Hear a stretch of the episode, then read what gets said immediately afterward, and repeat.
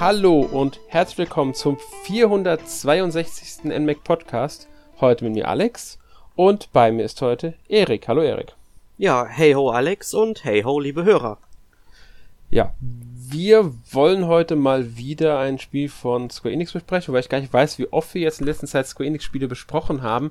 Mir kommt so vor, wir reden viel über Square Enix Spiele, was allerdings eher daran liegt, dass wir so in der Redaktion viel über Square Enix Spiele reden, weil einfach so viel erscheint von denen. Ja, es ist Wahnsinn. Also die hauen ja fast im Wochentakt mittlerweile Spiele raus. Also so schlimm ja, war es bei Square Enix in den letzten Monaten oder auch Jahren noch nie. Also ich möchte mich nicht beschweren. Ich finde es gut, dass wir viele Spiele von denen haben, weil Rollenspiele sind ja auch sozusagen mein Lieblingsgenre und, äh, und alles, was eben dazugehört im weitesten Sinne. Und ähm, es ist aber momentan doch recht viel und anstrengend, dann wirklich alles mitzunehmen, was einen so interessiert. Ja, das ist genau das ist der Punkt dabei. Ähm, ich kann es ja mal ganz kurz, um mal so ein einfach nur mal grob zu sagen, was wir bisher hatten dieses Jahr von denen. Nur auf der Switch jetzt. Mhm. Also, weil Valkyrie Elysium kein Switch-Spiel, ich nenne es jetzt trotzdem mal einfach, um damit anzufangen. Dann hatten wir Nier okay. Automata, Diofield Chronicle, Various Daylife, dann zwei Voice of Cards Spiele. Ähm, auf den anderen Konsolen kam noch Star Ocean raus und Harvestella kam raus. Tactics Ogre ist auch schon erschienen, genau. Ja, und eben. es kommen. Hm? Ja, eben, und dann kommt ja halt ja? noch äh, das Remake von Romancing Saga 1, die Portierung auf die Switch von der PS2 kommt ja noch. Genau, und wir haben ja noch Final Fantasy 7 ähm, äh, wie, wie heißt es, äh, nicht Edward Children, sondern ähm, Crisis, Crisis Core. Core. Final Fantasy VII Reunion kommt noch. Außerdem kommt noch Dragon Quest Treasures. ich werde so sterben. Valkyria Profile Lerner soll ja auch noch kommen, das Remaster für. Ich weiß nicht, ob es für die Switch auch erscheint, aber definitiv für die anderen Systeme. Ähm, das äh, ist ja auch noch angesagt. Und nächstes Jahr geht's ja dann direkt weiter. Und zwar äh, mit, mit so Sachen wie Seat Rhythm Final Bar Line, Octopus Traveler 2, Final Fantasy 16 soll im Sommer erscheinen. Forspoken kommt schon direkt im Januar. Natürlich nicht für die Switch, genauso wie Final Fantasy 16, aber das ist ja egal. Und dann kommt ja nächstes Jahr, vielleicht auch erst anfangs 24, das muss man dann sehen, Final Fantasy 7 Rebirth. Also, Square Enix ist da so ein bisschen, ja es ist wirklich übel, aber ähm, wir müssen das Beste draus machen, Alex. Und deswegen würde ich sagen, fangen wir einfach jetzt mal an, über Diofield Chronicle zu sprechen, damit wir das zumindest schon mal abgefrühstückt haben. Ganz genau. Also ähm, Diofield Chronicle ähm, erschien am 22. September. Also ist jetzt, wenn der Podcast dann erschien, so ungefähr zwei Monate alt. Ähm, ist von Square Enix gepublished. Square Enix hat es auch mitentwickelt, zusammen mit Lancars. Das ist ein Entwickler, der vielleicht nicht sofort, bei dem man sofort sagt, ja, der sagt mir was. Würde ich jetzt aber mal behaupten. Ja, also mir hat der Name auch nichts gesagt, aber ich habe auf jeden Fall schon mal Spiele von denen gespielt, zum Beispiel Sanki Zero auf der PlayStation 4. Ja, zum, also sie haben einiges entwickelt oder mitentwickelt. Sie waren auch zum Beispiel verantwortlich für Monarch, das ich glaube dieses Jahr erst in Europa erschienen ist. Mhm. Persona Q2 haben sie, glaube ich, mitentwickelt. Ähm, Shin Megami Tensei Strange Journey Redux müssten mhm. sie beteiligt gewesen sein. El Shaddai damals, was ja auch schon wieder eine ganze Weile ist. Wobei, da gab es ja im September letzt, letztes Jahr, letztes oder vorletztes Jahr, ich weiß gar nicht mehr, nochmal für eine PC-Umsetzung für. Also sie haben schon an ein paar Spielen, ich glaube Adrian Odyssey hatten sie auch ein paar Teile mitentwickelt. Ähm, also ja, man merkt schon, sie, sie sind überall irgendwie verteilt, besonders so halt eigentlich im Rollenspielbereich oder Rollenspielartigen Spielen. Mhm. Ja. Ähm, ist das bei Diofield natürlich auch der Fall? Ist ein, es hat Rollenspielelemente, es ist ein Echtzeit-Taktik-Rollenspiel oder auch Echtzeit-Strategie-Rollenspiel, wie man es halt dann nennen möchte. Ähm, also wir reden hier nicht von rundenbasiert, wie jetzt bei Final Fantasy Tactics, Tactics Ogre, Triangle Strategy oder Fire Emblem, sondern wirklich von Echtzeit. Das äh, ist jetzt nicht unbedingt das Übliche, was man ähm, auf Konsolen hat und auch nicht das Übliche, was man jetzt vielleicht mit einem japanischen Rollenspiel koppeln würde oder von Square Enix erwarten würde. Nee, überhaupt nicht. Also hat mich auch sehr überrascht. Ne? Ich meine, klar, es gibt dann auch Elemente, wo man das Geschehen so halbwegs pausieren kann oder ganz, ganz langsam ablaufen kann, damit man halt, sag ich mal, so ein bisschen taktische Überlegungen ähm, machen kann, die dann, dann schon eher an so ein, ja, rundenbasiertes Spiel erinnern, so ein kleines bisschen. Aber grundsätzlich ist es doch schon sehr überraschend, dass es in die Echtzeitrichtung sehr stark geht. Und mhm. ich muss auch sagen, Echtzeit-Strategiespiele gab's ja jetzt auch nicht mehr so viele in den letzten Jahren. Ja, es hat wieder zugenommen auf dem PC. Also genau. Also gerade die letzten zwei, drei Jahre hatten wir schon wieder einige auf dem PC. Ja, stimmt, hast recht. Also da kam schon was, aber das Genre war schon viele, viele Jahre. Ich will nicht sagen tot, aber äh, plattgetreten. Ja, und es ist, es ist, es ist halt Nische. Ähm, auch wenn ein paar davon den neueren äh, überraschend erfolgreich waren, jetzt äh, in Relation betrachtet, ist es Nische. Aber ich denke, Square Enix wird hier die Möglichkeit einfach gesehen haben, mal was anderes zu wagen. Äh, sie hatten ja schon mal ein Echtzeitstrategiespiel, das war damals Final Fantasy XII Revenant Wings für ein DS. Ja, die, sie hatten aber, glaube ich, auch noch oh, Heroes of Mana gab's ja auch noch auf dem DS. Ja, stimmt, das gab's auch noch, genau, ja. Und so ein Blue Dragon Spiel gab's auch, aber das war ja dann von Mistwalker. Ja, genau. Ich weiß noch nicht mehr, war das auch Echtzeit? Ich bin mir da gar nicht sicher. Also ich, du meinst mein... das zweite Blue Dragon, weil das erste Blue Dragon war ja ein klassisches Japan-Rollenspiel. Genau, also ich rede jetzt nicht das von diesem Xbox 360 Titel, sondern ähm, es gab auf jeden Fall auf dem DS ein, ich glaube es gab sogar zwei auf dem DS und eins kam davon glaube ich gar nicht hier raus, meine ich. Ja, es gab definitiv mehrere DS-Spiele, meine ich. Also äh, mindestens eins, das weiß ich, aber ich glaube es gab mehrere. Ähm, ich bin mir nur nicht mehr ganz sicher. Ähm, Genau, es waren zwei, genau, und ich bin mir beim Genre jetzt noch nicht mehr ganz sicher, was für ein Genre das war. ja, aber ich, ich habe auf jeden Fall irgendwie sowas mit, mit Echtzeitstrategie im Kopf. Ich kann mich irren, aber ist halt lange her, ich habe es auch nie gespielt tatsächlich. Ähm, ich plaudere da jetzt also sehr aus dem Nähkästchen. Ja. Ähm, also man merkt schon ein eher seltenes Genre und ja, warum nicht? Man kann es ja mal äh, angehen und ist ja auch mal was Interessantes. Ich meine, man muss sagen, bei diesem ganzen, ich nenne jetzt mal bei dieser Square Enix-Offensive 2022. Oh ja. Weil da müssen wir auch Triangle Strategy dazu zählen, das kam ja auch dieses Jahr. Mhm. Ähm, sind sie sehr experimentierfreudig. Und das merkt man bei diesem Spiel auch. Es ist auch ein Versuch, etwas Neues zu machen. Ja, aber das sind sie ja in den letzten sagen. Jahren gerne mal. Ich meine so auch mit ja. Voice of Cards oder uh, Dungeon Explorer zum Beispiel aus, mhm. äh, das kam ja 2021 raus.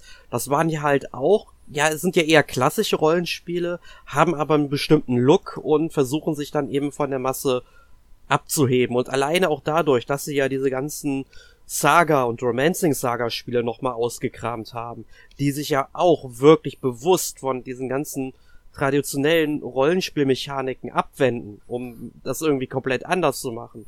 Da merkt man ja schon, dass bei Square Enix irgendwie so eine Art Entwicklung stattfindet und ich finde, dieses Diofield Chronicle, das wir heute besprechen, passt genau in diese Entwicklung rein.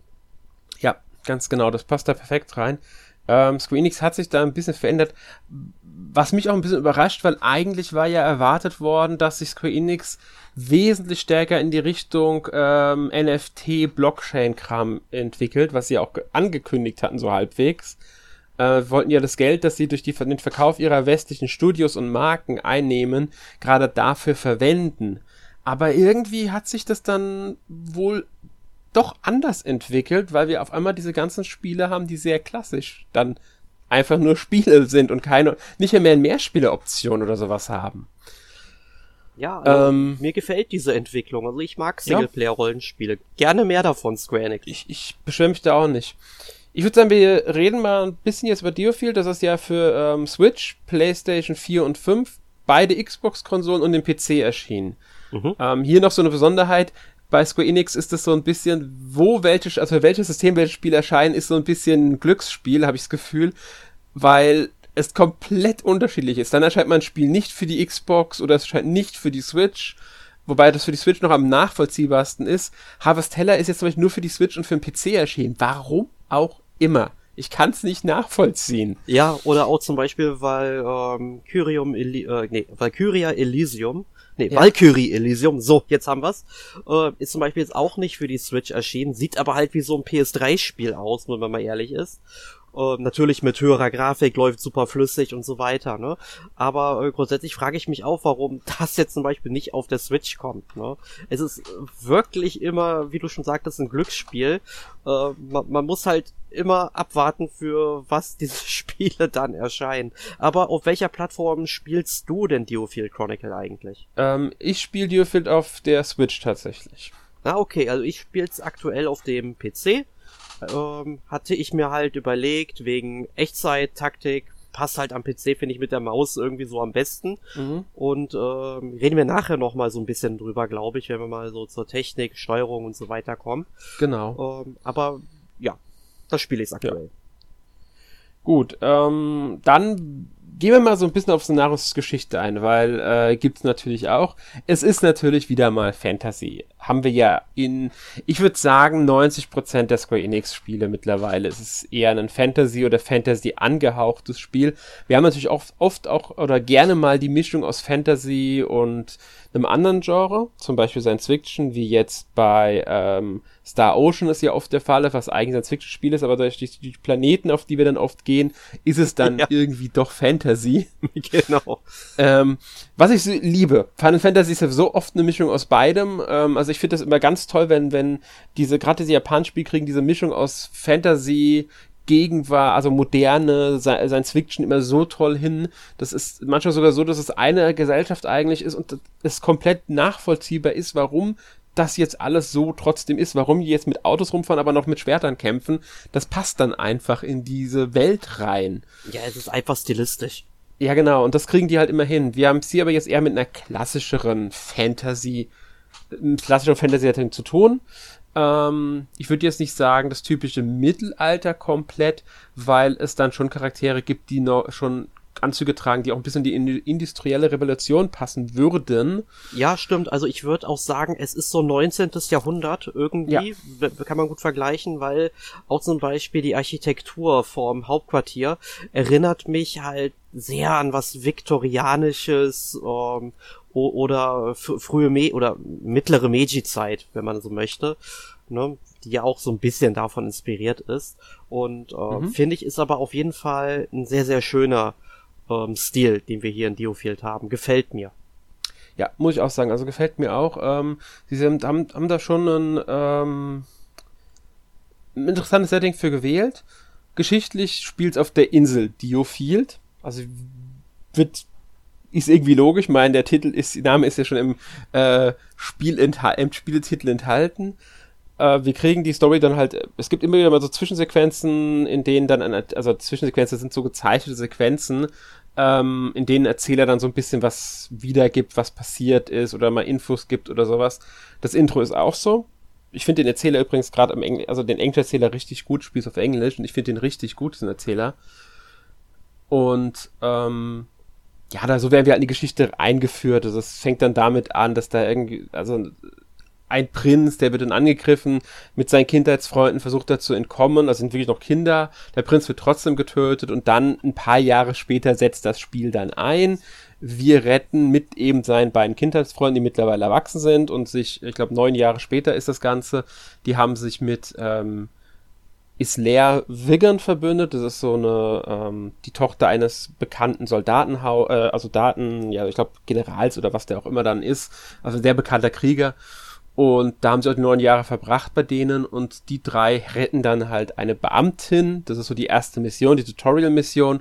Und danach schließen wir uns dann direkt einer Söldnergruppe an, die dann auch unser Kern ist. Also da agieren wir in dieser Söldnergruppe. Und der erste Monat, den kriegen wir gar nicht mit, weil auf einmal, wir kriegen so diese Begrüßung dann in der, in der ähm, Basis mit und dann heißt auf einmal, ja, es ist ein Monat vergangen. Ja, äh, das macht das Spiel aber, glaube ich, auch gerne. Ähm, ja. Also zum Beispiel auch, ich will jetzt nicht sagen, was passiert, also ich spoiler nicht, keine Sorge, aber zum Beispiel beim Sprung vom ersten auf das zweite Kapitel, da ist dann auch erstmal wieder so ein Monat weg. Das wird dann halt auch logisch erklärt, warum da die Zeit vergangen ist. Ich finde das auch überhaupt nicht schlimm. Mhm. Ähm, finde ich eigentlich auch mal ganz gut, wenn man so eine zeitliche Einordnung dann in Spielen bekommt und so ein paar kleine Zeitsprünge sind da, finde ich, überhaupt nicht schlimm, besonders wenn das dann eben, ja, eine Welt ist, in der Politik eine entscheidende Rolle spielt. Man muss ja dazu sagen, die äh, Welt befindet sich halt wirklich im Krieg. Ne? Also das Imperium, wie, es auch immer so ist, das böse Imperium erstarkt, ne? Um, vom, vom riesigen äh, Festland und haben zum Beispiel Interesse an diesem Jade, das abgebaut wird, auf Diofielden da in großen Massen vorkommt. Das ist jetzt nicht unbedingt die Jade, die wir hier ähm, aus unserer Welt dann eben kennen, ist dann halt so ein magisches Element, das dann überhaupt Magie in gewisser Weise ermöglicht. Und die brauchen das halt für den Krieg. Und das finde ich halt eigentlich immer ziemlich interessant, wenn dann eben diese ganzen äh, Schlachten auch mal erwähnt werden und man mitbekommt, hey, die Flotte des Imperiums sammelt sich dort, wir müssen uns auch auf den Krieg hier vorbereiten, der Krieg kommt. Das finde ich dann halt immer gut, wenn er auch wirklich mal so einen Monat vergeht, weil wenn das dann alles innerhalb von einer Woche passiert, dann fände ich es irgendwie nicht glaubhaft. Ja, genau das ist der Punkt. Ähm, sie, sie, sie kriegen es sehr gut hin, diese Zeitsprünge zu vermitteln. Und klar hätte man auch sagen können, okay, spielt jetzt mal diese eine Mission, das ist dann eure erste Mission und diese als Söldnergruppe und danach vergeht erst der Monat. Braucht man aber nicht zwingen. Man hat ja das Tutorial schon in der Eingangsmission gehabt und die Geschichte beginnt nun mal erst nach dem Monat. Man muss auch überlegen, sehr viele Fantasy-Geschichten arbeiten tatsächlich mit diesen Zeitsprüngen, die man aber nur mitbekommt, wenn man aufpasst. Ich weiß nicht mehr, welche Romanreihe das war. Da steht an jedem Anfang des Kapitels dann da, wann das stattfindet. Also wirklich mit Datum. Und wenn man darauf achtet, dann merkt man, dass zwischen zwei Kapiteln teilweise wirklich dann auch mal ein Monat oder sogar zwei Monate vergehen könnten. Ähm, einfach weil es Sinn ergibt oder auch mal zwischen zwei Büchern, dass dann fast sogar ein Jahr vergeht. Ich meine, jetzt gerade bei äh, House of the Dragon war das ja irgendwie wohl auch der Fall. Ich habe es nicht gesehen, ich habe es nur gelesen, dass zwischen zwei Episoden sogar ein Jahr vergehen konnte oder so. Ja, also mehrere. Ich bin gerade dann über überlegen. Es sind, glaube ich, in der ganzen ersten Staffel, ich glaube so 20 Jahre oder so schon. Die ja, genau. Und sowas meine ich. Du hast dann dann in der Serie auch mehrere Schauspielerwechsel dadurch, mhm. was ich aber auch nicht schlimm finde, weil also House of the Dragon ist sowieso wirklich das Beste in, an Fantasy-Serien, weil ich seit Ewigkeiten gesehen habe. Und ähm, finde ich dann auch super passend. Und wenn man das Ganze jetzt mal wieder aufs Spiel ummünzt, da hat man jetzt natürlich keinen äh, großen Schauspielerwechsel, sind ja natürlich alles digitale Figuren. In dem Monat, da verändern die sich jetzt auch nicht so großartig. Die bleiben also auch vom Charakter her sehr gleich.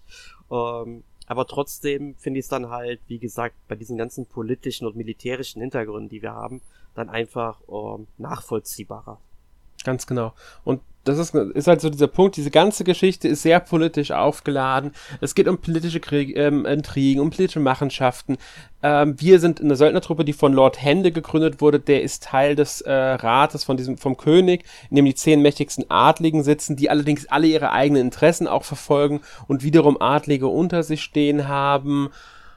Und man merkt sehr früh im Spiel, wie ich finde, dass da wirklich auch mit, mit, mit, ähm, ja, allem gearbeitet, was man nutzen kann, um jemand anderem zu schaden oder um Vorteil daraus zu ziehen. Und das macht es halt auch realistisch. Also das zeigt, diese Geschichte ist wirklich so in der Hinsicht gut erzählt und glaubhaft ähm, aufgebaut, die ganze Welt ähm, was, was ich wiederum mag an dem Spiel auch wirklich. Und auch die Charaktere, die tragen das. Also die Charaktere haben die nötige Tiefe, die müssen sie erst aufbauen. Es dauert eine Weile, bis das Spiel in Fahrt kommt, muss man dazu sagen. Also so, ich würde sagen, so die ersten ein, zwei Stunden, also die ersten drei, vielleicht vier Missionen muss man erstmal rumbringen. Dann kommt das Spiel, finde ich, in, wirklich in Fahrt. Dann zieht es deutlich nochmal an. Mhm. Ähm, und das ähm, ich würde sagen, so ungefähr in der zweiten, so nach zwei Missionen mit der Walter Quinn, das ist eine, äh, eine, eine Adlige, die man halt irgendwann trifft, sobald die das auftritt, kurz danach fängt die Geschichte so an, da merkt man dann so, okay, jetzt äh, fangen auch die politischen Machenschaften ein bisschen stärker an. Da kriegt man dann immer mehr mit und so. Und, und das sorgt dafür, dass diese Geschichte halt sich wirklich äh, meiner Meinung nach sehr gut entwickelt und auch die Charaktere. Also es gibt Charaktere, die wirklich äh, auch ihre eigenen Ziele verfolgen. Eigentlich jeder von denen verfolgt eigene Ziele und hat auch Geheimnisse. Und die bleiben auch lange verborgen, im, also im Verborgenen. Man kann die auch nicht erahnen. Also da ist auch so ein bisschen so, dass es jetzt wirklich jede Figur, der man begegnet, nicht unbedingt die, die ich aus der Gruppe anspreche, sondern auch die äh, Nicht-Spieler-Charaktere, also Nebencharaktere, kann man da wirklich jedem voll vertrauen, weil jeder verfolgt halt dann doch so eigene Ziele. Ja, zum Beispiel, ähm, da fällt mir jetzt der Erzbischof, ich glaube Joshua heißt er, ich bin mir gerade nicht ja. ganz sicher, ähm, zum Beispiel Religion spielt ja auch eine gewisse Rolle mhm. in diesem Spiel. Also es gibt halt dann eine Kirche auf Diofield, so eine Organisation, der stehen jetzt auch nicht alle positiv gegenüber. Und kurz nachdem der Joshua dann das erste Mal auftaucht, äh, ich sag jetzt nicht wer, aber es stirbt dann auch eine Person. Ne? Und dann wird natürlich spekuliert, okay, hat das jetzt, war das jetzt ein Mord von der Kirche vielleicht sogar, ne, der dann Auftrag gegeben wurde, weil dann die andere Figur der Kirche jetzt nicht unbedingt wohl gesonnen war. Und das finde ich halt mega interessant, dass sie so etwas einbauen. Ja. Und dazu soll man auch sagen, wenn die Kirche so eine Rolle spielt, die Kirche auf Diofield ist eine Abspannung von der Hauptkirche und da merkt man dann schon wieder, da gibt's dann auch diese religiösen Reibungen zwischen den Nationen wiederum und auch das spielt natürlich eine Rolle. Also man merkt hier schon, wir wollen natürlich nicht zu viel spoilern, deswegen will ich jetzt gar nicht viel tiefer darauf eingehen, aber man merkt hier schon, dass da ähm, viel drinnen steckt und sie nutzen es auch recht gut. Das ist also, ähm, es ist vielleicht jetzt nicht die beste Geschichte dieser Art, keine Frage, gibt es wahrscheinlich auch bessere, was einfach auch daran liegt, dass man jetzt zum Beispiel in einer Romanreihe, die über mehrere Romane geht, einfach mehr Zeit hat, um zu entfalten. Diofield hat jetzt eine Spielzeit von rund 20 bis 25 Stunden ungefähr. Ähm, ich denke, wenn man alle Nebenquests mitnimmt, dürfte man vielleicht auch auf 30 Stunden kommen können. In der Zeit muss, muss natürlich Geschichte zu Ende erzählt sein. Das heißt, es hat jetzt nicht den Umfang von vielleicht anderen, aber das, was es ist und sein will, das setzt es verdammt gut um. Und ja, viel mehr braucht man dazu, ja glaube ich, auch gar nicht sagen. Nee, was man hm? noch erwähnen könnte, ist, es gibt ja auch eine Bibliothek, die relativ früh im Spiel freigeschaltet wird. Mhm. Und da werden dann auch alle Begriffe und Charaktere und Schlachten und was weiß ich noch, dort einfach auch aufgelistet. Und wenn man irgendwie mal einen Begriff, der einem nicht mehr bekannt vorkommt, weil man vielleicht zwei Wochen nicht mehr gespielt hat, weil man keine Zeit hatte, warum auch immer, dann kann man das da alles nochmal nachlesen und das Ganze auch nochmal ja so ein bisschen mit in die Tiefe verfolgen. Also man wird da jetzt nicht ja. im Stich gelassen, ist vielleicht nicht unbedingt die eleganteste Art, das so präsentiert zu bekommen, aber auf jeden Fall ähm, bekommt man diese Informationen dann nochmal vorgesetzt, wenn man sie dann auch nochmal braucht. Ja, ganz genau. Also da haben sie dran gedacht, einem das zu bieten. Gut, dann würde ich mal sagen, ähm, gehen wir direkt zum Gameplay weiter. Mhm. Ähm, weil das ist natürlich das Wichtigste am Spiel. Wir haben ja schon gesagt, Echtzeitstrategie, Echtzeittaktik mit JRPG-Elementen. Ähm, die JRPG-Elemente zeichnen sich natürlich dadurch aus, jeder Charakter steigt im Level auf, ähm, weil wir Erfahrungspunkte halt sammeln und so weiter und so fort. Ähm, das Kerngameplay sind halt die Schlachten. Sobald wir eine Mission aus, also angenommen haben, halt bekommen haben, die Geschichte ist recht linear erzählt, sollte man dazu sagen, vielleicht. Ähm, und kommen wir halt aufs Schlachtfeld. Das ist meist, ich sag mal, überschaubar. Es sind nie die größten Schlachtfelder. Nee, also sie sind eigentlich auch recht leer, mhm. ähm, was halt jetzt daran liegt, dass es halt sehr offene Gebiete sind. Da steht dann mal ein Turm oder eine Ruine oder es, es sind Bäume oder Hügel, die dann im Weg stehen, je nachdem, was für ein Areal es dann eben ist. Und das Einzige, was für uns dann in erster Linie interessant ist, sind natürlich die Gegner, die sind überall positioniert, die sieht man dann auch, manchmal kommen dann im Verlauf der Schlacht noch welche hinzu, weil so als Überraschung und Storywendung kennt man ja. Ähm, und das andere, ich glaube, es gibt hier, und da dann auch mal eine Schatztruhe, die man plündern kann, wie mhm. man zum Beispiel auch aus Fire Emblem halt kennt. Und äh, dann befinden sich auf dem Schlachtfeld hier und da auch nochmal bestimmte Fragmente, mit denen man sich dann einfach heilen kann oder Uh, man sammelt ja dann auch uh, quasi eine bestimmte Energie, um dann halt auch noch Beschwörungen zu entfesseln. Die, uh, das sind so die einzigen Elemente, die mir jetzt zum Beispiel aufgefallen sind. Ich glaube, viel anderes gibt's da jetzt auch nicht mehr. Ja, es gibt noch Fässer, die man erst zum Explodieren bringen kann. Stimmt. Ähm, als Beispiel. Also es, es, ist wirklich nicht so viel. Man sollte wirklich sagen, ähm, es ist eher oberflächlich, ohne es jetzt direkt negativ zu meinen. Also ich habe so das Gefühl gehabt, dass sie damit vor allem auch Genre-Neulinge erreichen wollen. Ja, würde ich auch Deswegen sagen. haben sie es nicht zu komplex gemacht. Man muss da muss ich erstmal reingewöhnen, weil es ist halt Echtzeit. Man muss erstmal damit klarkommen. Also ich rede jetzt natürlich auch aus der Sicht des Konsolenspielers, nicht mit der Maus zu agieren, sondern mit ähm, dem Switch-Controller und das heißt, ich bewege den Cursor halt mit dem Stick. Mhm. Ähm, und die kann auch mit den Schultertasten mit L und R äh, zwischen den Charakteren auch jederzeit auch einfach so wechseln. Das geht auch. Was ich auch relativ nutze. Muss dann aber trotzdem noch A drücken, damit ich den Charakter auch auswähle, wenn ich es mache. Ähm, wobei ich auch schon bei gedrückter, also wenn man A drückt, wählt man den Charakter halt aus und dann pausiert das Spiel. Also sobald man Charakter ausgewählt hat, pausiert das Spiel. Deswegen wird es von einigen auch äh, Echtzeit-Pause-Strategie genannt. Ja, das ist, kommt, kommt gut hin. Also ich ja. spiel's ja auch, also ich spiel's ja nicht auf der Switch, sondern auf dem PC. Und äh, da sollte man eigentlich meinen, dass die Steuerung noch ein bisschen intuitiver funktioniert. Aber auch da muss man sich tatsächlich eingewöhnen. Klar, den Cursor bewegst du halt mit der Maus. Du kannst dann auch quasi so ein Feld ziehen, wenn du gleich alle Einheiten oder mehrere Einheiten dann eben mhm. kontrollieren willst.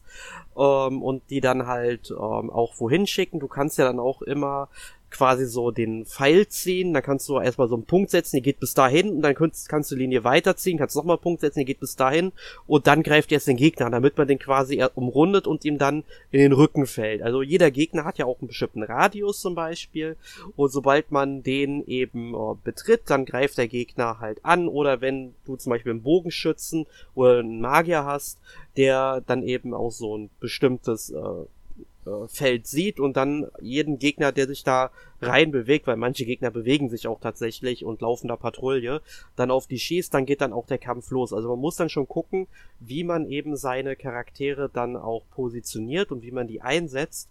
Aber ich muss tatsächlich sagen, ich finde es extrem frickelig, wenn man dann äh, Spezialfähigkeiten ähm, auswechseln will. Also auf dem PC ist zum Beispiel so, du drückst dann auf die Leertaste, wenn du mit Maus und Tastatur spielst und ähm, eigentlich müsste man denken, okay, man klickt dann irgendwie mit dem Cursor unten auf die ähm, Icons von den Charakteren drauf, aber das ist dann nicht der Fall. Man muss dann mit ähm, Y und X zum Beispiel dann äh, durchswitchen. Das funktioniert, wenn man es einmal raus hat, auch wirklich gut, aber ich finde es dann teilweise auch sehr komisch, wie es dann gestaltet ist bei manchen Sachen, weil das würde ich bei PC-Spielen so nie machen. Und da merkt man, es ist halt schon eher ähm, wieder so ein Titel, der auf Konsolen ausgelegt ist und dann halt auch gesagt wurde, okay, wir bringen es halt auch auf den PC, aber man hat sich nicht so viele Gedanken gemacht, bei der PC-Umsetzung. Ich meine, das kennt man von Square Enix, auch das Menü von Voice of Card zum Beispiel,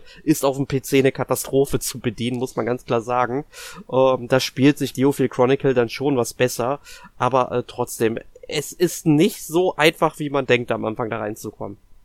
Ja, das stimmt. Also, ähm, also im Controller spielt sich recht gut, muss ich sagen. Ähm, da geht das Auswählen von den Fähigkeiten echt ganz gut, weil man halt mit den Schultertasten Charakteren einfach hin und her wechselt. Und mit X muss man übrigens drücken, um die Fähigkeiten aufzurufen hier. Und dann wählt man die einfach aus dem halt Menü aus. Ähm, das funktioniert relativ simpel. Würde ich jetzt sagen, also das Ziehen der Bewegungslinie, also wenn ich Charakter ausgewählt habe, pausiert ja die Zeit, kann ich auch W-Punkte setzen, dafür muss ich Y allerdings drücken, um einen Punkt zu setzen. Und wenn ich A drücke, bewegen die sich nämlich dann zu dem letzten Punkt, an dem ich gerade markiert habe. Da muss man immer drauf achten, weil sobald man A drückt, laufen die halt los. Ähm, aber sobald man das mal drin hat, ist es gar kein Problem mehr, dann hat man das halt drin. Ja, es dauert und, halt wie eine kleine Zeit, aber sonst äh, es ist ja. wirklich, wie du schon sagtest, recht simpel eigentlich, wenn man einmal mhm. drin ist. Ja. Und ähm, man kann auch mehrere Einheiten auswählen, indem man Y hält, dann zieht sich eben dieser so ein Kreis, so ein Bereich, ein kleiner.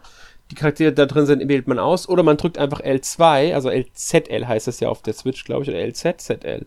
ZL. ZL, ja. ja. Man drückt ZL und ähm, dann wählt man automatisch alle Einheiten aus was natürlich sehr praktisch ist, wenn man einfach nur die alle weiter bewegen will oder einfach nur alle auf einen Gegner schicken will, was ich zum Beispiel te teilweise wirklich gemacht habe, weil es sowieso vollkommen egal war. Ich habe einfach gesagt, jetzt greift alle den an, der Kampf ist eh damit gewonnen, wenn ihr den besiegt. Ja. Und äh, manchmal, manchmal ist es, man muss wirklich sagen, in manchen Schlachten ist, takt, ist taktisches Vorgehen dann auch wieder so eine es ist nicht so erforderlich, immer, nicht immer erforderlich, taktisch vorzugehen, weil es im Endeffekt keinen Unterschied macht, wenn es sowieso nur noch wenige oder nur ein Gegner ist, den man bekämpft, wenn man mit allen Vieren draufhaut, man hat man nicht den gro die großen Probleme im Endeffekt. Nee, dann schreit man Geronimo und dann geht's los, ne? Genau, weil, äh, ja. Man muss sagen, es hängt natürlich auch vom Schwierigkeit ab. Es gibt drei Schwierigkeitsgrade, wenn ich richtig erinnere.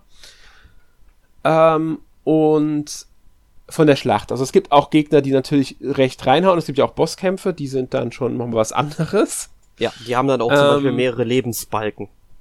Genau, was ich sehr cool finde, so Bosskämpfe. Ich find, fand die auch sehr spaßig bisher ähm, und fordernd.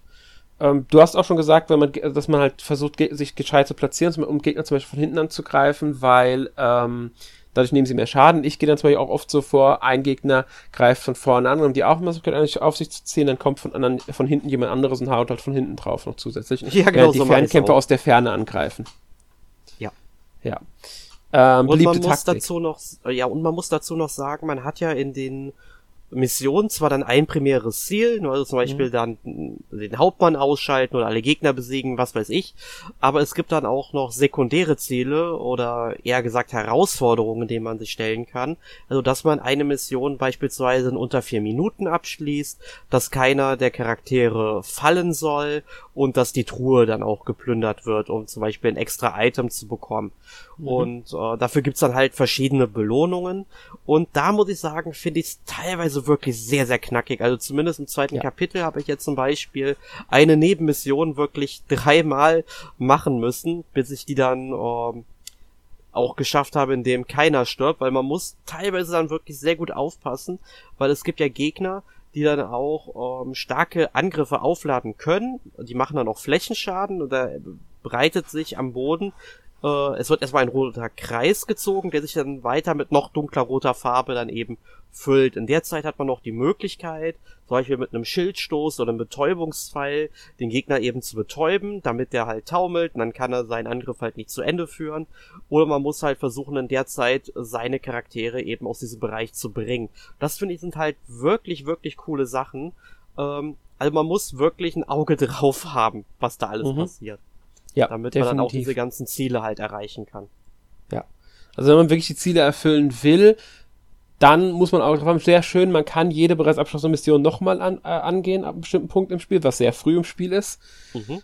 Ähm, und das, das finde ich sehr gut. Was auch wichtig ist, es gibt ähm, immer nur vier Charaktere, die aktiv an der Schlacht teilnehmen. Plus jeder hat noch einen Adjutanten dabei, der dann auch mitlevelt, kriegt ein bisschen weniger Erfahrungspunkte ist aber, hat aber Einfluss auf die Werte des Charakters, dem der Adjutant zugeordnet ist. Genau, und man kriegt sogar noch, also mindestens eine Fähigkeit. Ich kann mir vorstellen, später geht's, kriegt man doch vielleicht noch eine weitere.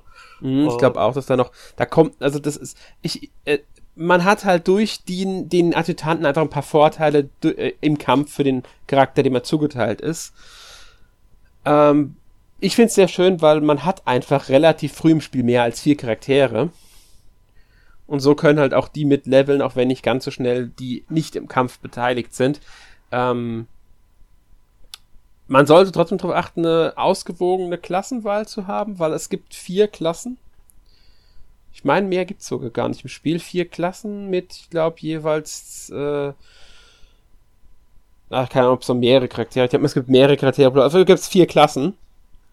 Ich glaube, das ist dieser eine Baum, den man dich an, also der, es gibt ja diese, die im, im Institut gibt es ja die verschiedenen Entwicklungsmöglichkeiten. Einmal für den Magilinum, Mag, Magiluminstein, mit dem man halt beschwört. Wort. Ja, also ich finde den, ich finde das, ist, ja, aber das ist sonst typischer Square Enix Begriff. ja. Ähm, mit dem beschwört man, mit diesem Stein, die kann man verbessern, man kann Waffen verbessern und man kann halt die Klassen verbessern. Und da gibt's halt diese vier Klassen. Ähm, es gibt die Schwertkämpfer, da zählen sowohl ähm, Andreas mit seinem einfach nur als Schwert, also Schwert, er kämpft halt mit Schwert.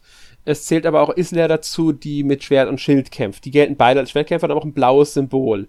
Ähm, Fredred ist beispielsweise ein, ähm, ich weiß nicht, wie die genannt wird, der sitzt, äh, Kavallerist, der sitzt auf dem ja. Pferd, der reitet halt. Und dann gibt's noch Iskarion, der ist ein, äh, oder Iskarion, der ist ein äh, äh, Bogenschütze und mit, ähm, Walter Quinn, noch mal? Die, die Heilerin. Genau, Heilerin. Also solche, im Grunde sind es solche Klassen. Also wir haben im, dann definitive zwei Nahkampfklassen und zwei eher auf Fernkampf spezialisierte, wobei die eine Fernkampfklasse, die Heiler, auch eine Unterstützerklasse ist, die allerdings auch reinhauen kann, sollte man auch dazu sagen. Die können schon ganz schön auch reinhauen. Genau, mit den also, Fähigkeiten und genau, so. Die Volta Quinn kann ja zum Beispiel so ein Meteor herbeizaubern, der genau. auf die Gegner runterfällt. Und ja. ja. das sieht dann auch ganz cool aus von den Effekten her. Mhm. Man muss hier sagen, äh, so komplex sind diese äh, Entwicklungsbäume für die Charakterklassen jetzt nicht, für die Charaktere. Jeder Charakter hat noch einen eigenen kleinen Fähigkeitenbaum, der ist sogar noch kleiner, wie ich finde. Allerdings dauert es auch eine ganze Weile, bis man da was entwickelt hat, man muss ja erst die nötigen Punkte dafür sammeln. Äh, und natürlich wird alles immer teurer. Ähm, aber wenn man alles zusammenrechnet, entwickeln von den Magilinumsteinen, entwickeln von Waffen, entwickeln von den Klassen, entwickeln der Charaktere nochmal selbst, Ausrüstung kaufen, da gibt es dann verschiedene Elemente wie ähm, Waffe, äh, Helm, Stiefel und und so weiter und so fort. Wenn man das alles zusammenrechnet, bekommt da schon ein ganz schön komplexes Konstrukt bei raus. Da muss man erstmal, erstmal auf alles achten und alles bedenken und das Geld für alles auch haben, beziehungsweise halt die notwendigen Fähigkeiten, Punkte oder wie die Punkte dann auch immer heißen, die man da hat. Genau, also im ersten ja. Kapitel kommt es einem wirklich so vor, als ob man irgendwie total am Hungertuch nagt, weil mhm. es ist so wenig Geld vorhanden am Anfang. Und jetzt bin ich ja im zweiten Kapitel mittlerweile und äh, alleine dadurch, dass es eben Nebenquests gibt und es auch ähm, Charakterdialoge gibt, also die stehen dann auch dann in der Basis rum, die man ja auch frei erkunden kann, das sollten wir doch dazu sagen. Und man kann dann mit denen reden und das ist zwar überhaupt nicht logisch, aber dafür gibt's dann halt auch Geld als Belohnung. Mhm, so, und genau. das finde ich halt aber auch ganz cool, dass man so dann eben auch einen Grund hat, mit denen zu reden. Und dann kann man eben das Geld dann wieder in neue Waffen stecken oder äh, wenn es darum geht, manchmal äh, muss die Basis dann auch erweitert werden. Da muss man halt auch Geld für ausgeben. Und äh, ja, das, das finde ich eigentlich ja. ganz gut, dass es eigentlich keine unsinnigen Anschaffungen gibt in diesem Spiel. Ja, das stimmt, das stimmt wirklich. Es gibt noch Charakterquests, ähm, die erzählen, äh, geben einmal mehr über die Charaktere äh, preis. Also dadurch ja, genau. man mehr über, lernen sie besser kennen im Grunde. Ja. Ja, man muss ähm, jetzt nicht erwarten, dass das jetzt so tiefgründige Dialoge Nein. sind, die dabei rauskommen. Nein. Aber es ist halt sehr seicht und wenn man eben ja schon verschiedene japanische Rollenspiele gespielt hat und sowas einfach mag, dann ist es schön, das mitzunehmen. Ansonsten klickt man es halt einfach schnell weg und freut sich über die Belohnung, weil so lang dauern die Dialoge auch nicht. Ja, man sollte hier wirklich sagen, das ganze Spiel fühlt sich schon so ein bisschen an wie, hier habt ihr mal was anderes, ist aber für Einsteiger gedacht, die ins Genre reinschnuppern wollen. Ähm, was man vielleicht noch erwähnen könnte, ist Beschwörung. Die allererste Beschwörung, die man hat, die kriegt man schon im allerersten Mission, in der Prolog-Mission, der äh, Tutorial-Mission bekommt man die schon. Bahamut. Ja, das ist, also du kriegst erstmal so diesen riesigen Drachen, der so richtig viel Schaden macht auf dem Schlachtfeld. Direkt schon mal in der ersten Mission, was ich echt super finde. Mhm. Aber ich muss tatsächlich sagen, ich finde, wenn man sich da mal so ein bisschen in die Bibliothek eingelesen hat, ähm, so die Hintergründe darüber sind mega interessant. Das sind eigentlich keine richtigen Beschwörungen, auch wenn wir es so nennen, weil zum Beispiel dieser Drache, der ist tatsächlich überhaupt nicht da. Also es passiert zwar irgendwas mit Magie, aber es wird nur visualisiert tatsächlich. Ne? Mhm. Also der, der ist tatsächlich nicht da, den gibt es gar nicht. Man hat dann eben einfach aus den Mythen, die es in diesem Land gibt, dann eben dann eben ein Bild erzeugt, das dann eben dargestellt wird, damit sich die Leute auf dem Schlachtfeld das auch vorstellen können, dass jetzt hier richtig viel Scheiße passiert. Finde ich mega gut, was sie da so erklären in der Bibliothek. Ja, das ist, das ist super. Ähm, Finde ich auch. Ähm, ich muss halt sagen, bei Bahamut musst du vor an Final Fantasy denken. Ich muss schon beim Logo an Final Fantasy denken. Ja, also äh, es erinnert sehr. Äh, mich hat's tatsächlich nicht unbedingt an Final Fantasy erinnert, sondern mehr an Bravely Default oder Octopus Traveler vom Logo.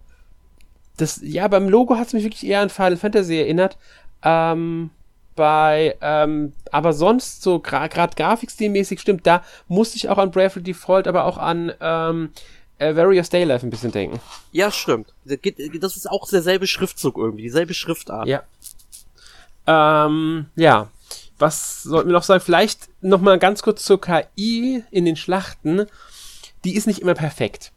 Die Gegner agieren halt recht einseitig, sollte man vielleicht sagen. Die erfolgen ihrer ganz klaren Vorgabe. Gegner ist da, ich greife den an, egal was passiert. Also die rennen wirklich auf einen zu und erfüllen ihre Attacken. Hin und wieder mal eine Spezialattacke aber die versuchen jetzt nicht irgendwie zu verhindern, dass man einem Rücken angreift. Und wenn ich jetzt den Kreis, den Sichtkreis von denen meide und einfach nur um die rumlaufe, da, darauf reagieren die gar nicht. Immerhin, wenn man einen Gegner, einen Gegner in der Nähe angreift, dann mu also muss man nicht zwingend im Sichtbereich des anderen Gegners stehen. Wenn der nah genug dran ist, reagiert er auf den Kampfeslärm sozusagen und kommt an. Langsam, bis er uns dann bemerkt und dann selbst äh, halt ja, ups, da sind Gegner, ich greife die mal an.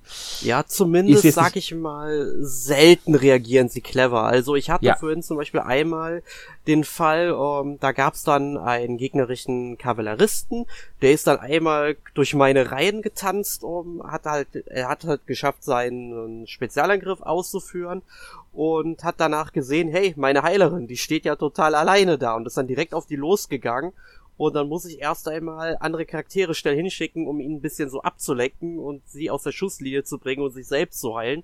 Weil noch ein Treffer und sie wäre tot gewesen. Mhm. Und äh, ja, das ist halt ähm, sowas, was zu selten passiert, dass sie so clever agieren. Ja. Grundsätzlich befolgen die dann strikt ihre Muster, aber finde ich ist okay. Also ich ja. will mich nicht, ich will mich nicht beschweren. Klar, es könnte halt ein bisschen cleverer sein und andererseits würde ich mir halt auch wünschen, dass ich meine ähm, Mitstreiter irgendwie so ein bisschen programmieren könnte, äh, wie zum Beispiel in Final Fantasy XII. Aber ich glaube, wenn man das einbauen würde, dann wäre halt irgendwie wieder der Sinn des Spiels dann so ein bisschen weg und äh, so gefällt es mir dann doch schon besser, weil man ja. die eigenen Charaktere, die kriegt man halt, wenn man es einmal raus hat, recht leicht ähm, navigiert. Ja, man muss dazu sagen, ein bisschen, also wenn jetzt mitten im Kampf, sagen wir, ein, sagen wir, Isley hat jetzt einen Gegner besiegt und rechts neben dran kämpft äh, Andreas noch gegen anderen Gegner, dann kann es passieren, dass Isley nicht reagiert, weil der Gegner einfach außerhalb ihres Sichtbereichs steht und sie nicht wahrnimmt, dass da ein Gegner steht. Das ist halt schon manchmal so ein bisschen, ja, das ist vielleicht ein Meter neben dir. Du solltest es mitbekommen, dass dein Kumpel dann noch kämpft. Passiert nicht oft, kann aber passieren und das ist dann halt schon wieder so ein, ja, ja, ja. Aber ich sag mal, ist akzeptabel, man muss halt selbst darauf achten, dass man denen dann neue Befehle erteilt. Ja, was mir aber am Kampfsystem nicht so gut gefällt, ist, dass es manchmal ziemlich chaotisch werden kann.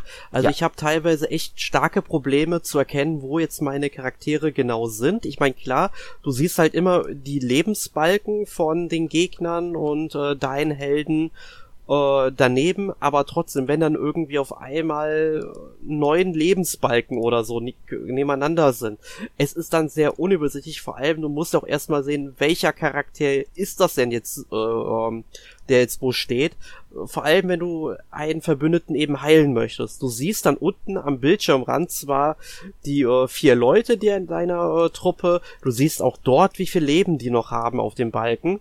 Äh, mir würde es ja eigentlich schon reichen, wenn ich dann zum Beispiel eben meine Heilerin auswähle, nehme den Zauberspruch hier Heilung und äh, würde dann unten auf das Icon klicken. Aber das geht nicht. Ich muss dann wirklich auf dem Schlachtfeld die Figur auswählen und sie heilen. Und das sind so Sachen, die ich nicht so ganz verstehen kann, warum man das zumindest nicht in der PC-Version irgendwie eingebaut hat. Ja, verstehe ich auch nicht. Bis hätte man auch eine Konsolenversion einbauen können, aber ähm, es sind nur die Kleinigkeiten, die dem Spiel einfach so ein bisschen was drüber nehmen. Ja. Das ist so diese, diese, dieses, der Sprung vom äh, guten zum zum sehr guten Spiel im Grunde sind, ist, ist da oft, wird oft verma vermaselt in, bei dem Spiel. Muss man dazu sagen, es ist Square Enix in letzter Zeit häufiger passiert, dass Spiele gar nicht mal schlecht waren, aber dieser letzte Sprung zu einem, zu einem wirklich, wirklich guten Spiel, der fehlt irgendwie in letzter ja. Zeit häufig. Irgendwie sind die alle so, ja, wir haben zwar viele Spiele und ja, die sind alle was Besonderes irgendwie und so, aber so dieses, dieses letzte Tüpfelchen fehlt dann doch. sind oft, man muss dazu sagen, es sind oft auch kleinere Produktionen. Also man sollte hier bei dem Spiel, genauso wie jetzt bei einem Various Daylife zum Beispiel, ich würde sogar sagen, bei einem Valkyrie Elysium, das sind alles keine AAA-Produktionen.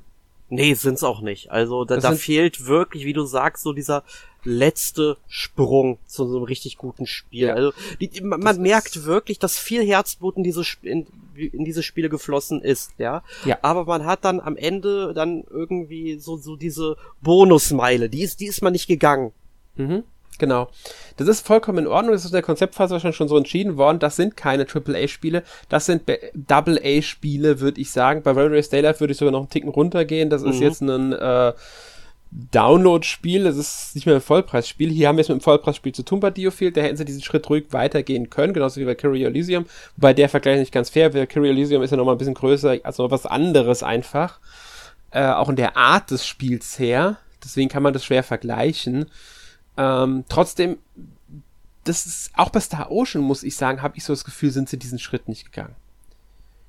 Und das, ja. ist, das sollte eigentlich schon eine, von der Marke her nochmal was anderes sein, aber sie sind es dann auch nicht gegangen. Also es ist auch an sich keine richtige AAA-Produktion äh, mehr, noch mehr, diese Reihe.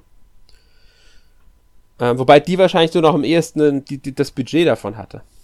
Ja, würde ich auch sagen. Also da merkt man schon, dass mehr Budget reingeflossen ist, aber da, da, haben sich ja auch schon bei Star Ocean, zum Beispiel jetzt beim vierten und beim fünften Teil, ja die Leute auch schon aufgeregt über bestimmte Sachen.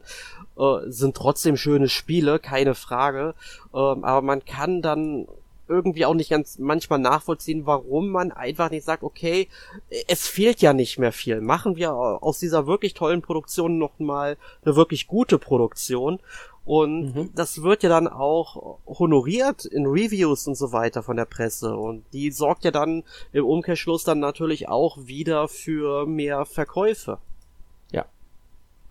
Ganz genau. Aber ich denke mal, es wird dafür schon Gründe geben, warum sie da so agieren, wie sie agieren eben. Ähm, sei es jetzt finanzielle Gründe, sei es, weil sie nicht große Potenzial in der Reihe sehen. Ich meine, es hat auch einen Grund, warum zum Beispiel in Star Ocean keine deutschen Texte bekommt, ein Dio-Field aber schon. Bei Star Ocean haben sie einfach die Erfahrung gemacht, die Reihe verkauft sich nicht gut genug. Dafür, dass es sich lohnt, diese, in diese Lokalisierung zu Geld, also finanzielle Mittel zu stecken, hat ja auch keine französischen Texte oder sowas. Nee, aber das Lustige ähm, bei Star Ocean war ja immer, äh, ich glaube, der ich glaube, der erste Teil hatte keine deutschen Texte, der zweite hatte deutsche, der dritte ja. wieder nicht, der vierte hatte deutsche, und seitdem haben sie nicht mehr. Und der also, sechste hatte jetzt auch keine deutsche. Genau. Da, da haben sie mit gebrochen im Grunde. Ich hätte der sechste jetzt das haben müssen. Ja, deswegen habe ich es nämlich erwähnt. Aber da haben sie leider gebrochen mit. Ähm, gut, gehen wir mal weiter bei Diofield. Ähm, ich würde sagen, im Gameplay sind wir soweit durch und wir können mal zur Präsentation kommen. Mhm. Ich werfe jetzt mal was in den Raum. Eine Aussage, die ich äh, in Tests sogar gelesen habe, das Spiel sieht aus wie ein remastertes PlayStation 2 Spiel. Ich habe mir vorhin gedacht, als ich durch äh, die Basis gelaufen bin, das sieht ja aus wie so ein hochpoliertes PlayStation 2 Spiel. Also was äh, die Grafiken an sich angeht, also die was die Basis angeht, die Architektur angeht, wäre ich vollkommen auf ähm, diese Aussage und auch was die ähm, Animationen der Gesichter der Charaktere angeht. Mhm. Die finde ich auch sehr, sehr hölzern.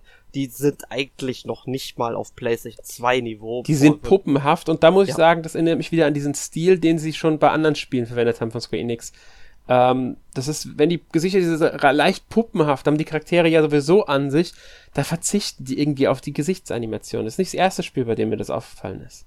Ja, das, das, das stimmt. Aber dafür muss ja? ich sagen, mir gefallen ansonsten die Charaktermodelle, so von der Kleidung her, die, die ist mhm. top. Da kann ich gar nicht äh, äh, mich groß drüber beschweren. Aber ansonsten, ja, also ich, ich würde es eher sagen, technisch äh, von, von den grafischen Möglichkeiten frühes PlayStation 3 Spiel.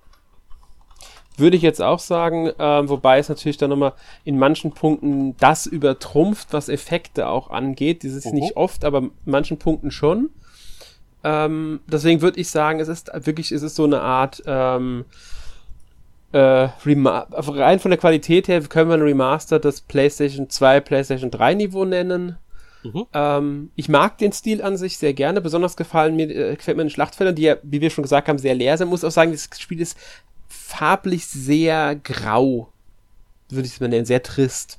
Das passt natürlich zur Stimmung vom Spiel.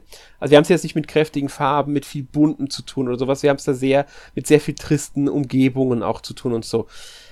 Was ich sehr mag, ist, wenn man sich mal das anguckt, jedes Schlachtfeld ist auf einer Spiel, also so einem Holzbrettplatte platziert. Genau, das hat so einen Diorama-Look fast. Genau. Und das, das finde ich fantastisch, wenn man rauszoomt ein bisschen aus dem Spiel.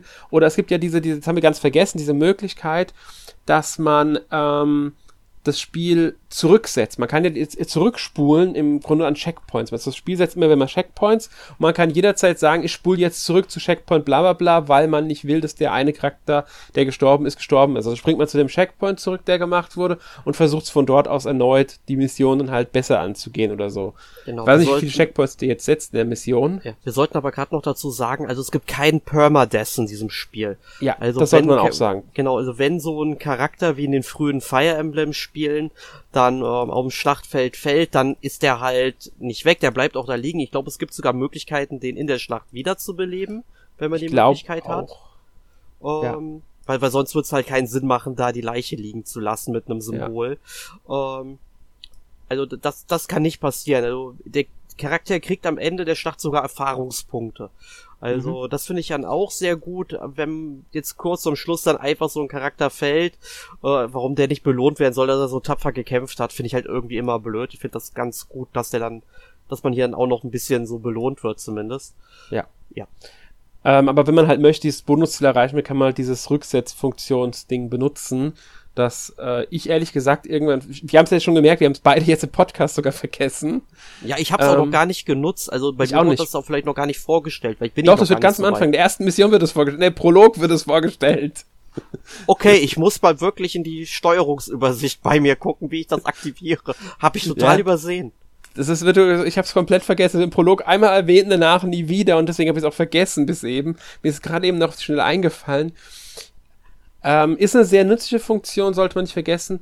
Aber gerade wenn man die aktiviert, dann zoomt das Spiel auch nochmal raus und gerade dann wirkt es echt wie so ein Brettspiel fast schon. Das, auf das man darauf blickt. Man blickt auf das Feld von einem Brettspiel, auf dem man dann die Figuren bewegt. Und das finde ich, das, das, mag ich an dem Grafikstil so gerne. Mhm. Ja. Ähm, man sollte noch sagen, also ich gehe jetzt von der Switch natürlich aus. Technisch läuft das Spiel meiner Meinung nach komplett fehlerfrei. Also Gibt hin und wieder mal ein paar Performance-Einbrüche, gerade in Zwischensequenzen. Die habe ich allerdings schon gemerkt, gibt es auch auf der PS5 tatsächlich. Sogar im Performance-Modus auf der PS5 ruckelt es teilweise. Da weiß ich aber nicht, weil das waren kein, waren schon äh, sind äh, Videos vor Veröffentlichung des Spiels. Es kann also sein, dass das ähm, durch Patches mittlerweile schon behoben wurde, weil ich, als ich es heute nochmal gespielt habe, für Podcast-Vorbereitung auch, ist mir, ist mir nichts mehr in dergleichen aufgefallen. Also ich finde, es läuft soweit flüssig. Ja, also ich habe jetzt auch keine großen Schnitzer in der PC-Fassung äh, bemerkt. Also das Einzige, was mir bemerkt ist bei dieser ersten Zwischensequenz bei dem Prolog, wo dann eben die Kutsche durch den Wald fährt. Mhm. Da hatte ich tatsächlich dann auch auf dem PC ein paar Ruckler gehabt. Also man muss dazu aber auch sagen, mein PC ist Baujahr 2013 und äh, Grafikkarte wurde 2016 dann einmal ausgewechselt. Äh, das ist so das einzige, wo ähm, was ich halt so halt sagen müsste von der Technik her. Ähm, aber grundsätzlich läuft das Spiel sonst in 1080p bei mir sehr, sehr flüssig und ich habe keine Probleme damit. Also es läuft auch auf älteren Rechnern, wie ihr seht, wenn ihr das Spiel vielleicht für den PC holen wollt und da jetzt irgendwie Angst habt, es läuft vielleicht nicht, weil euer PC zu alt ist. Also heute, ganz ehrlich, auch heutige PC-Spiele selbst ein Far Cry 6 läuft auf diesem PC noch. Klar, mit einer etwas niedrigeren Auflösung dann natürlich ähm, und so weiter und so fort. Aber man kriegt auf heutzutage auf älteren PCs auch noch super viel hin. Und das ist wirklich ein Spiel, was jetzt nicht unbedingt so hardwarehungrig ist, wie es vielleicht manchmal scheint. Ja. Ähm, ja, Musik sollte man vielleicht noch erwähnen. Unbedingt. Das ist ganz wichtig, weil da zwei wichtige Komponisten dran ganz, beteiligt ganz sind. Ganz genau. Ähm, einmal Brandon Campbell. Ähm, ist vielleicht der unbekanntere von beiden, auch wenn er schon einiges ähm, jetzt an Musik gemacht hat, sowohl im Videospielbereich als auch im Film-Serienbereich. Also ich würde jetzt mal so Sachen wie, ich glaube 212 war an der Medal of Honor beteiligt, wenn ich mich nicht ganz täusche. Person, Person of Interest, The Strain, äh, Warcraft, der Film war, spielt bei ihm der Pipeline, äh, Gears of War 4, Slenderman hat er mitkomponiert, ähm, Gears 5 müsste er dran beteiligt gewesen sein, Eternals, der Marvel-Film von 2021 und das, der, die zweite Person ist halt Ramin Javadi, ähm, ich denke mal, der ist vor allem bekannt für äh, so eine ganz unbekannte Fantasy-Serie. Ja, welche könnte das nochmal sein? Ich, ich, mir kommt der Name nicht bekannt vor. Game of nee, Thrones, das heißt, habe ich noch nie gehört. Nee, gell, und dann auch noch so, so seltsam House of the Dragon. Also, ja. Ja. Ähm, Westworld hat er auch gemacht, tatsächlich. Und ähm, zusammen mit ähm, Brandon Campbell hat er auch bei diesem Medal of Honor damals mitgewirkt. Er hat schon vorher eine Medal of Honor von 2010 mitgewirkt. Auch Pass of Interest hat er auch gemacht.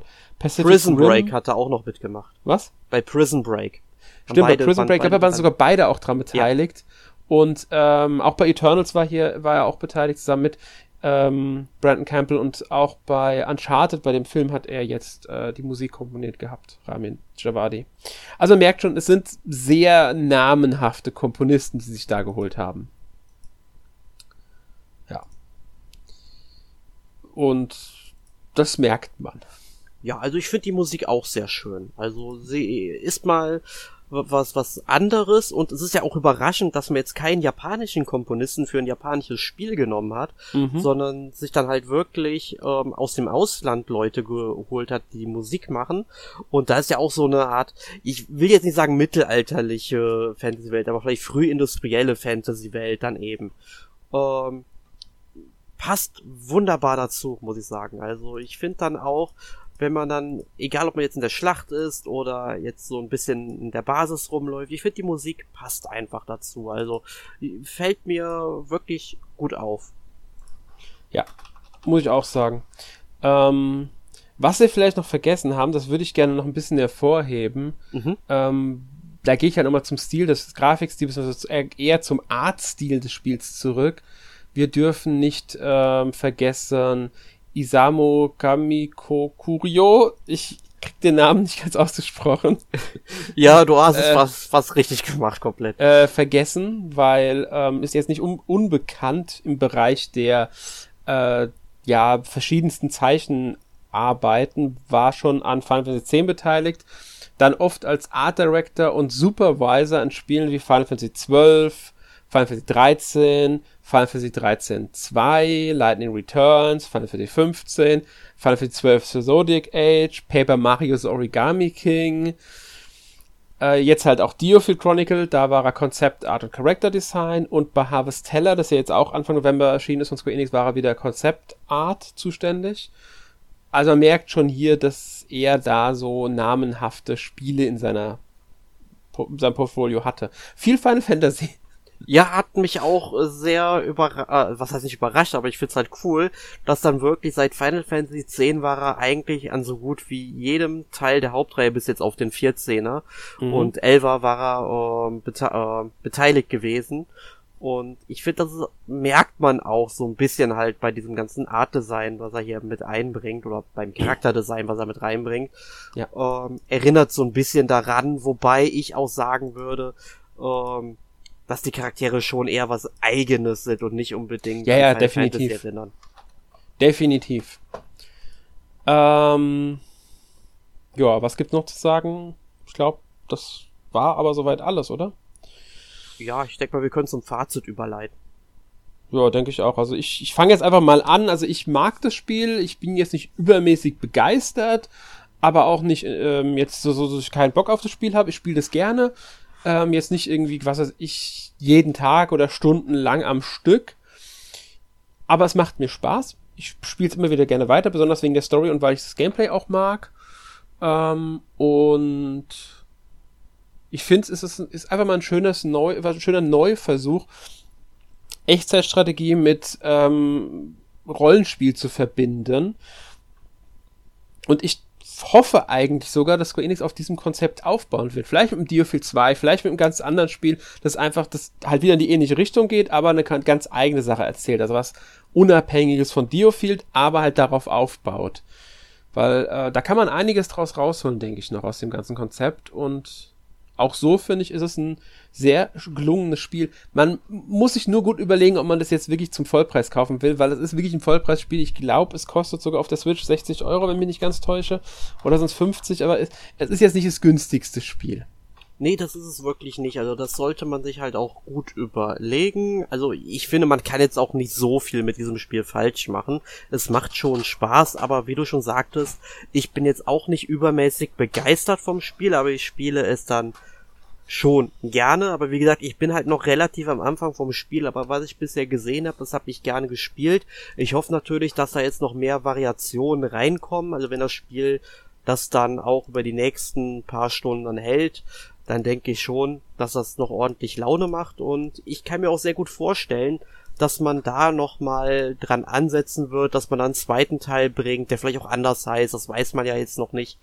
Ähm, aber könnte ich mir halt vorstellen, dass man sich da vielleicht so eine kleine Marke aufbauen will, wie man es vielleicht auch mit Voice of Cards gemacht hat. Nur ich glaube, mhm. bei dem Spiel wird es dann schon noch etwas länger dauern, wenn man nicht unbedingt dieselben Gegnertypen und Charaktere verwenden will, wie das ja bei Voice of Cards der Fall ist. Aber ich würde Ja, außer sie haben parallel direkt mehr entwickelt. Kann man kann, kann ja auch sein, dass sie direkt parallel zwei Spiele entwickelt haben. ja, das unterstellt man ja Voice of Cards auch immer sehr gerne. Ich weiß. Ich meine nur, das ist theoretisch, also man, man hat jetzt die Grundlage, also ich könnte mir schon vorstellen, wir nächstes Jahr schon einen zweiten Teil sehen könnten. Ja, würde ich jetzt auch gar nicht ausschließen. Das ja. halte ich für sehr realistisch, wenn das mhm. Spiel gut ankommt und sich gut verkauft. Ja. Ähm, aber ich würde auf jeden Fall gerne eine Fortsetzung oder eben ein Spiel in dieser Art sehen und äh, würde es mir auch gerne wieder anschauen. Und vielleicht sitzen wir dann nächstes Jahr hier und reden nochmal über so ein Spiel, Alex. Ja, genau. Oder in zwei Jahren oder wann auch immer dann vielleicht nochmal sowas kommt. Wir werden es erleben. Definitiv. Ähm, ja, gut. Damit sind wir mit unserem heutigen Thema durch. Ich hoffe, wir konnten euch Geofield Chronicle ein wenig näher bringen und ihr könnt uns ja mal eure Meinung zum Spiel in die Kommentare schreiben. Habt ihr Interesse am Spiel? Habt ihr es vielleicht schon gekauft? Wenn ihr Interesse habt, sei euch noch Tipp gegeben, es gibt eine Demo vom Spiel. Ich glaube sogar auf allen Systemen, auf denen das Spiel erschienen ist, gibt es diese Demo. Auf der Switch definitiv und auf dem PC meine ich auch definitiv. Ähm, also wenn ihr es antesten wollt, holt euch ruhig die Demo. Das ist, glaube ich, ich weiß gar nicht, wie groß der Umfang Also die mindestens zwei oder drei Missionen müssten in der Demo sein, wenn ich mich nicht ganz täusche. Ich bin mir nicht 100% sicher. Aber man kann ein Gefühl fürs Spiel bekommen. Das auf jeden nicht nur Fall. der Prolog. Ähm, also ich rate euch, wenn ihr nicht ganz sicher seid, schaut euch die Demo an, das ist ja kostenlos, ladet sie runter, spielt's einfach mal. Und ja, teilt uns in den Kommentaren gerne eure Meinung mit und ja. Damit kommen wir zu unserer Abschlusskategorie. Erik, was hast du denn letzte Woche gespielt? Ja, ich habe in der letzten Woche im Grunde genau dasselbe gespielt wie in der Woche davor, zumindest die beiden Haupttitel. Das ist zum einen God of War Ragnarök. Ich bin jetzt, glaube ich, bei 30 Spielstunden ungefähr. Also ich weiß gar nicht, wie ich bei letzter Woche war. Ich habe diese Woche leider nicht sehr viel spielen können. Es fiel sehr viel Arbeit an und ich lag gesundheitlich auch ein bisschen flach. Ähm, aber ich muss sagen, mir gefällt das Spiel schon ein bisschen besser als letzte Woche noch. Klar, ich kritisiere immer noch, dass wir wieder hier sehr, sehr viele Schlauchlevels haben und es dann teilweise Storyabschnitte geht, wo man dann wirklich drei, vier Stunden dann da nur mit einem Schlauchlevel halt beschäftigt ist. Ich meine, klar, da gibt es sehr viel Story und die Charaktere sind wirklich fantastisch geschrieben in diesem Spiel. Aber mir hätte es eher gefallen, wenn es dann doch noch etwas offener als beim Vorgänger gewesen wäre. Ähm, ja, und ähm, aber ich, ich möchte jetzt auch noch nicht so viel dazu wieder erzählen, weil sonst komme ich vielleicht sogar in Spoilergefilde und das wollen wir ja alle nicht, Alex, nicht wahr? Genau. Und äh, deswegen springe ich jetzt mal rüber zu dem anderen Spiel und zwar Resident Evil 8 oder Resident Evil Village, wie es auch genannt wird. Ja, habe ich jetzt quasi den zweiten Abschnitt äh, durchgehauen, wo man halt hin muss. Und ja, ich hatte mich da auch mit äh, Markus auch schon ausgiebig mal privat drüber unterhalten, dass ich diesen Abschnitt, obwohl er in mir so groß angepriesen hat. Jonas übrigens auch. Äh, den fand ich tatsächlich gar nicht so gruselig, wie die beiden das waren. Da fand ich das Schloss, also dieses erste Gebiet, das man ja auch schon weiß, dass es dieses Schloss halt gibt, äh, dann doch schon etwas atmosphärischer und tatsächlich gruseliger, also wenn man da einmal durch diesen Keller durchgeht oder durch diesen Kerker. Boah. Also da muss ich sagen, da fühlte ich mich hilfloser tatsächlich als jetzt in diesem zweiten Abschnitt, der wirklich auf Klaustrophobie und Hilflosigkeit getrimmt wird. Aber da war für mich halt klar im Grunde, was ich halt alles machen muss und äh, wie ich dann eben diesem Schrecken dort entgehe. Aber trotzdem, atmosphärisch war es auf jeden Fall. Mhm. Und äh, ich weiß nicht, hast du Resident Evil 8 schon gespielt, Alex? Nee, gespielt nicht, weil ich, weil ich kenne alle Abschnitte. Deswegen gib mir kurz ein Stichwort. Ich weiß nicht mehr, was der zweite Abschnitt ist. Äh, das ähm, Haus, wo die Puppen überall sind. Okay, also Puppen hätte mir schon als Stichwort gereicht, aber ich, das ist ja, ich weiß ja. schon. Ja, also das ist so, ja, Riesenpenis im Keller, also fantastisch. Mhm. Nee, ich, ich ja, habe leider nicht gespielt. Ich werde es wahrscheinlich auch nie spielen oder nicht so schnell. Ähm, aber ich kenn's komplett. Also ich weiß, was passiert. Ich, ich habe die Geschichte, äh, ich habe es mir angeguckt alles und deswegen, ja also ich bin mal gespannt, wie mir beide Spiele jetzt in den nächsten Wochen noch gefallen werden. Ich hoffe ja, dass ich beide Spiele recht bald durch habe. Dann mhm. wird es auch Reviews dazu geben auf ähm, Gameplay Gamers, definitiv dazu. Und ja, dann werdet ihr sicherlich dann am Ende wissen, was ich von beiden Spielen dann in ihrer Gänze halte. Aber das war's jetzt von meiner Seite. Du hast, wie ich sehe, ein Point-and-Click-Adventure gespielt. Ja, man kann es halt nicht direkt als Point-and-Click-Adventure bezeichnen, nicht im klassischen Sinn, aber das ist ja bei der heutigen oft normal. Gerade wenn man sie auf Konsole spielt, weil ich spiele sie auf der Switch. Mhm. Return to Monkey Island. Ähm, da bewegt man halt äh, Guybrush direkt mit dem Stick und mit dem äh, rechten Stick wählt man halt dann verschiedene Punkte aus die Einblenden. Ich denke mal am PC wird man es mit der Maus vieles dann machen, aber es funktioniert sehr gut am, am, am Controller, muss ich sagen. Also es spielt sich wirklich, wirklich gut am Controller. Sehr durchdachte Steuerung. Ähm, und deswegen, also ich muss sagen, ich habe ja schon viele Point-and-Clicks auf der Switch mittlerweile gespielt und muss das wirklich loben, wie sich das entwickelt hat, wie sehr, wie gut sich mittlerweile Point-and-Clicks auf einer Konsole spielen, wie gut sie dort funktionieren. Return to Monkey Island macht das absolut richtig wieder alles. Bisher gefällt mir das Spiel wirklich, wirklich gut. Tolle Geschichte, absolut witzig. Schöner Nostalgietrip, ohne dass sie es rein darauf anlegen. Also es ist eine tolle Fortsetzung, die für mich als alten Menschen, ähm, der die Spiele halt in seiner Kindheit gespielt hat, die alten Monkey Islands, also die ersten beiden jetzt vor allem, ist es halt wirklich wie, wie so ein Zurückkommen und, und alles ist einfach wirklich toll. Und jetzt sind auch noch die deutschen Stimmen da und ja, für mich großartig bisher. Ich bin mal gespannt, wie es weitergeht. Ähm, und dazu wird es dann auch bei uns auf der Seite, also bei n-mac.org, einen Test geben. Dasselbe gilt natürlich fürs andere Spiel, über das wir dann auch im nächsten Podcast reden werden, weswegen ich jetzt gar nicht viel zu sage. Pokémon Karmesin habe ich dann auch noch gespielt. Recht, ja, ich habe nicht so viel Zeit gehabt, aber ich habe schon ein bisschen gespielt. Äh, und nächste Woche im Podcast 463 werden wir dann auch ausführlicher darüber sprechen. Ich ähm, bin schon sehr gespannt darauf, Alex, weil ich habe ja. äh, gemischte Gefühle zu diesem Spiel bisher gehört aber ich denke mal, das ist bei Pokémon mittlerweile normal, dass die Leute da mit sehr gemischten Gefühlen rangehen. Aber ich bin sehr gespannt, wie euch das Spiel dann gefallen hat. Wer wird denn den Podcast mit dir aufnehmen? Äh, soweit ich weiß, also definitiv wird Sören dabei sein und vielleicht schließe ich noch jemand anderes an, wenn bis dahin, also wenn es zeitlich dann passt. Müssen wir ja auch immer natürlich organisieren und so weiter. Aber nach momentanem Stand werden Sören und ich den Podcast aufnehmen mit plus weitere mögliche Personen. Ich höre auf jeden Fall rein. Gut, damit sind wir für heute durch und wir äh, verabschieden uns. Wir wünschen euch noch einen schönen Tag, schönen Abend, wann immer ihr das hört. Bis zum nächsten Mal. Tschüss. See you later, alligators.